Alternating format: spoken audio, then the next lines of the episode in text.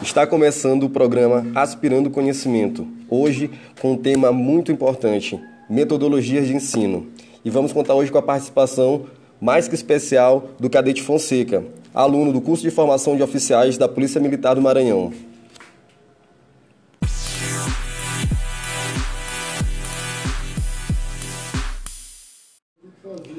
O ensino, ao longo dos anos, tem sofrido grandes mudanças. As inovações tecnológicas hoje são fontes imediatas de conhecimento e se propagam em uma velocidade nunca antes vista.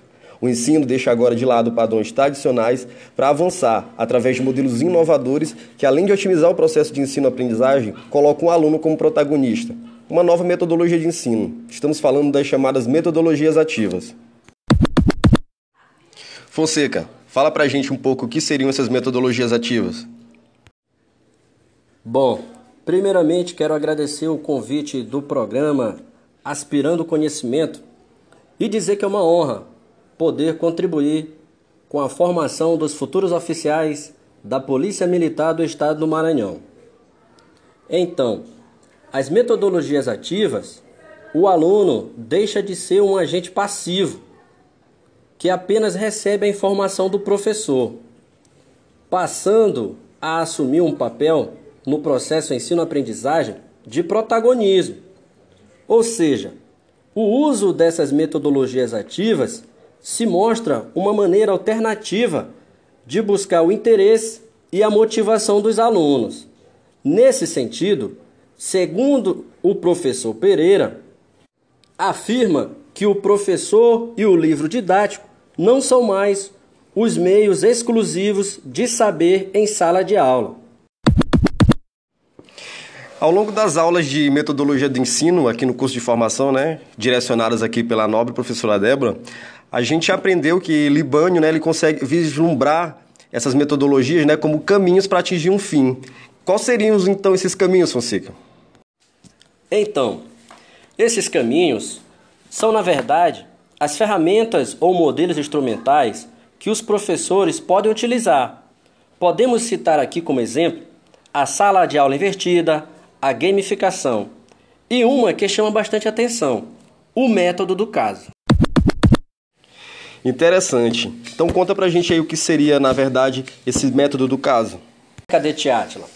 Método do caso é uma técnica de ensino indutiva centrada na discussão interativa de casos realísticos e específicos, desenvolvida originalmente pela Universidade de Harvard.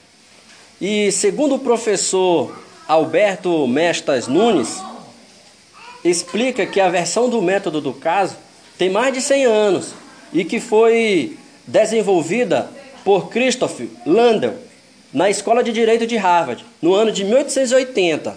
Este método foi adaptado para uso no estudo e no ensino da tomada de decisão gerencial. Lentamente ele foi ganhando aceitação em outras áreas e espalhou-se para outros campos, incluindo a agricultura, a educação, ciências políticas, enfermagem, medicina, trabalho social e psicologia também. Quero aqui agradecer a presença do nosso convidado, ciente, claro, né, da rotina que a Academia de Polícia emprega. E dizer que o programa Aspirando, Aspirando Conhecimento né, tem uma honra, né, tem a honra de tê-lo aqui conosco. E aproveitar para frisar a importância né, e a praticidade que esse método trazido por ele aqui, discutido aqui durante o programa, né, traz para a gente, não só como aluno, mas como ser humano em busca de conhecimento. Trazer essas discussões de casos concretos para a sala de aula, presencial ou virtual, só tem a contribuir com o processo de conhecimento dos alunos. É uma troca de informações que se transforma, na verdade, numa grande soma. E aqui a gente encerra o primeiro bloco do programa e lembrando que no segundo bloco teremos o quadro Brisu de Informações, com a participação interativa de alunos, professores e outros profissionais, trazendo perguntas sobre metodologia ao nosso convidado. Não saia daí.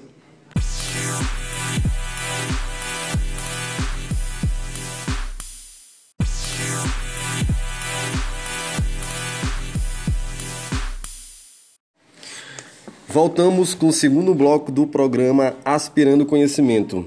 Como falado, Abriremos agora o programa com o quadro Bizu de Informações.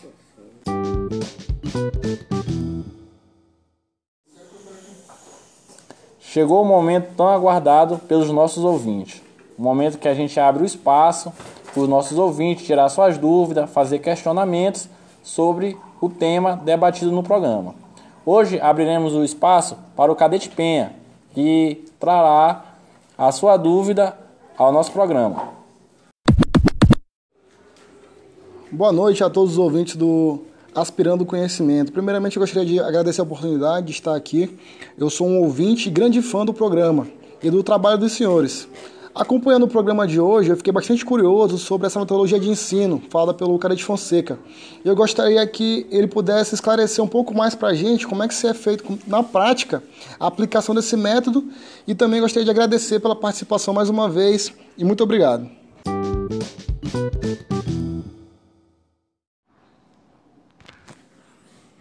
Agradecer a participação do Cadete Penha, que é fã e ouvinte do nosso programa, que trouxe um questionamento pertinente, de grande contribuição. Fonseca, por gentileza, responda ao questionamento do nosso ouvinte. Muito bem, Cadete Arlisson. Respondendo aqui ao caro ouvinte, o questionamento dele que é bastante pertinente, o método do caso é dividido em três etapas de acordo com o escritor Han Charan, que são o desenho do curso, a preparação da aula e os métodos para a condução da discussão do caso. Bom, a fase do desenho do curso, ela trata das decisões sobre a seleção e a sequência de materiais a serem usados. E também está relacionado à natureza e à extensão das tarefas. A preparação da aula, o professor deve ter conhecimento pleno do caso a ser discutido, que vai desde a preparação perpassando como o estudante pode desenvolver. Já os métodos para a condução da discussão do caso estabelece que a discussão em sala pode obedecer a uma grande variedade de formatos. Os professores podem, por exemplo, utilizar da discussão de questões, podem também trabalhar sobre o formato é, do voto. Os alunos podem ser colocados em papel de gerente para discutirem sobre o ponto de vista de seus personagens. Por fim, há o uso do audiovisual, que é a gravação das discussões de pequenos grupos para uma avaliação posterior.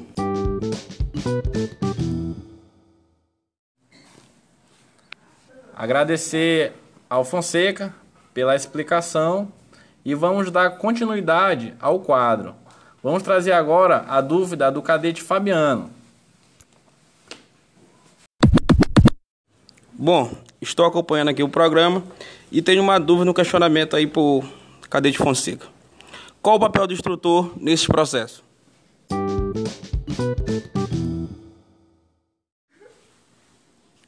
Agradecemos a participação do cadete Fabiano e passamos a palavra para o nosso entrevistado, cadete Fonseca. Então, meu amigo Arles, muito boa a participação do cadete Fabiano.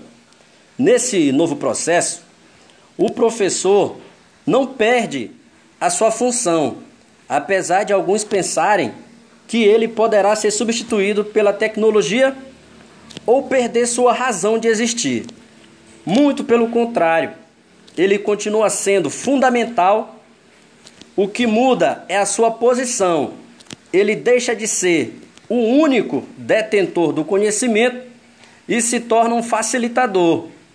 Ou seja, vai atuar como um mediador entre o conhecimento e os alunos.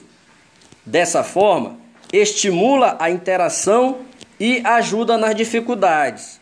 Portanto, o professor deve continuar existindo em sala de aula, apenas com algumas mudanças, até porque o aprendizado não pode ficar só por conta dos alunos. Vamos agradecer a participação dos nossos ouvintes, o cadete Fabiano e o cadete Penha, e contribuíram para a construção do conhecimento. Agradecer também ao nosso entrevistado, o Cadete Fonseca, que sanou as dúvidas dos nossos ouvintes. Vamos encerrar o quadro e dar continuidade ao programa. É com você, Cadete Átila.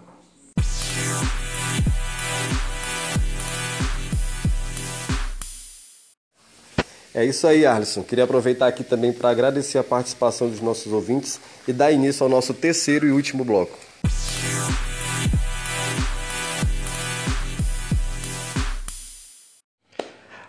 Agradecer mais uma vez a presença do nosso convidado, o Cadete Fonseca, né? E tirar mais uma dúvida. Fonseca, quais as vantagens de fato do método do caso? Bom, Cadete Átila, na perspectiva de Valdivino, Carneiro e Santana, eles afirmam que existe uma influência positiva no desenvolvimento de habilidades nos alunos, quando há predisposição destes para o caso, enfatizando que por meio da discussão de um caso é possível melhorar a argumentação e também a capacidade de comunicação. Nesse sentido, Jaca e Manta apresentam como vantagens desta metodologia do ensino a melhora da criatividade no processo de tomada de decisão, a fixação do assunto, facilitar o desenvolver das decisões inteligentes por meio da prática, simula situações que exigem decisões estratégicas e táticas e também estimula a capacidade de resolver problemas.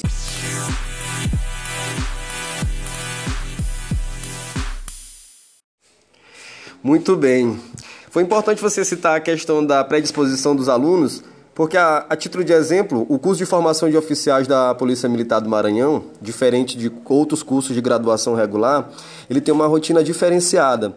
Há aulas e instruções tanto pela manhã como pela tarde, além de uma alta carga de atividade física, né, somada aí ao rígido regime militar e as escalas de serviço interno e externo que o cadete vai estar concorrendo.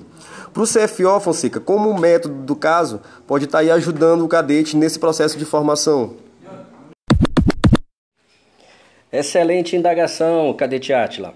Realmente, o curso de formação de oficiais da Polícia Militar do Maranhão possui as suas peculiaridades e as metodologias ativas vão permitir uma liberdade maior ao aluno oficial, por não se tratar de um modelo engessado de educação e proporcionando ao estudante um ensino menos maçante e mais dinâmico, o que dentro do curso de formação acaba se tornando um benefício diante da desgastante rotina militar. Além disso, o oficial encontrará vários gargalos ao longo da sua carreira. E o método do caso vem justamente ajudar no processo de tomada de decisões.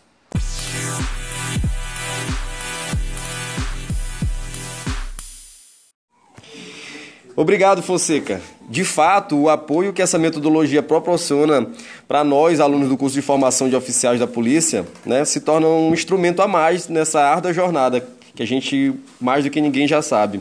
E com certeza vai estar nos auxiliando aí durante o oficialato. A gente fica grato, né, por essa verdadeira aula. E deixa agora o espaço aqui aberto para suas considerações finais. Bom, Cadete Átila, eu realmente só tenho a agradecer ao convite do programa Aspirando Conhecimento pela oportunidade de poder participar deste momento de construção de conhecimento. E tenho certeza que os nossos ouvintes hoje aprenderam um pouco mais sobre as metodologias ativas de aprendizagem, principalmente sobre o método do caso. E me coloco à disposição do programa e dos ouvintes para eventuais dúvidas.